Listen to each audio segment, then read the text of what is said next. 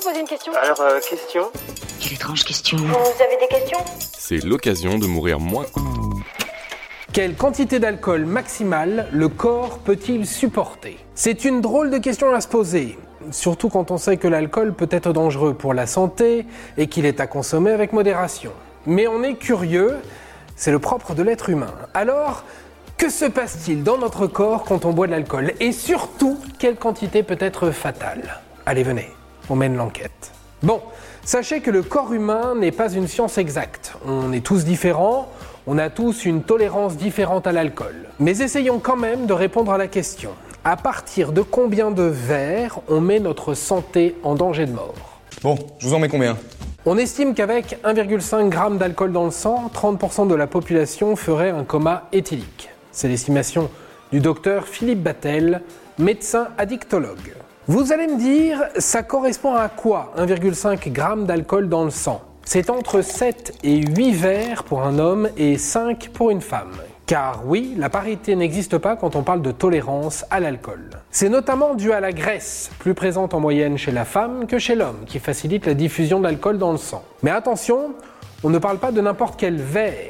Par verre, on entend une dose d'alcool. En gros, si vous allez dans un bar, un verre de vin égale un demi de bière, qui est égal à 4 centilitres de whisky en termes de quantité d'alcool ingérée.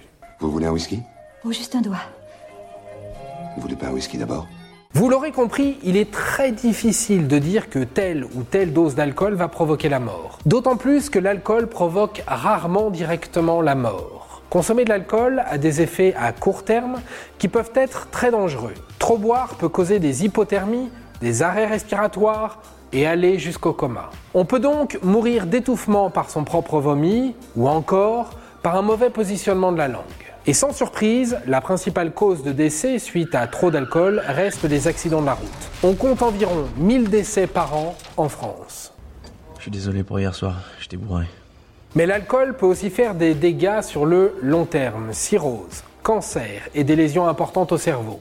Tous ces chiffres sont des moyennes et en fonction de la génétique et de la morphologie de chacun, les effets peuvent varier. Bien sûr, on pourrait vous parler du record du monde d'alcoolémie que l'on doit à un trentenaire polonais sondé à 13,7 grammes d'alcool dans le sang, soit 4 fois plus que pour un coma éthylique. Mais gardez bien en tête que l'alcool, même s'il peut être festif, reste dangereux et qu'il est à consommer avec modération. Alors peu importe la raison, si vous avez levé le coude, laissez vos clés de voiture, de scooter, ne prenez pas de trottinette ni de vélo.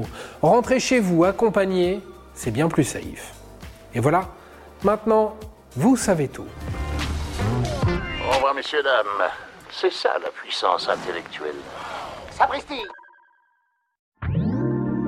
Attends, avant de partir, j'ai juste un truc à te dire. Viens découvrir notre podcast Sexo, la question Q. Deux minutes pour tout savoir sur la sexualité féminine.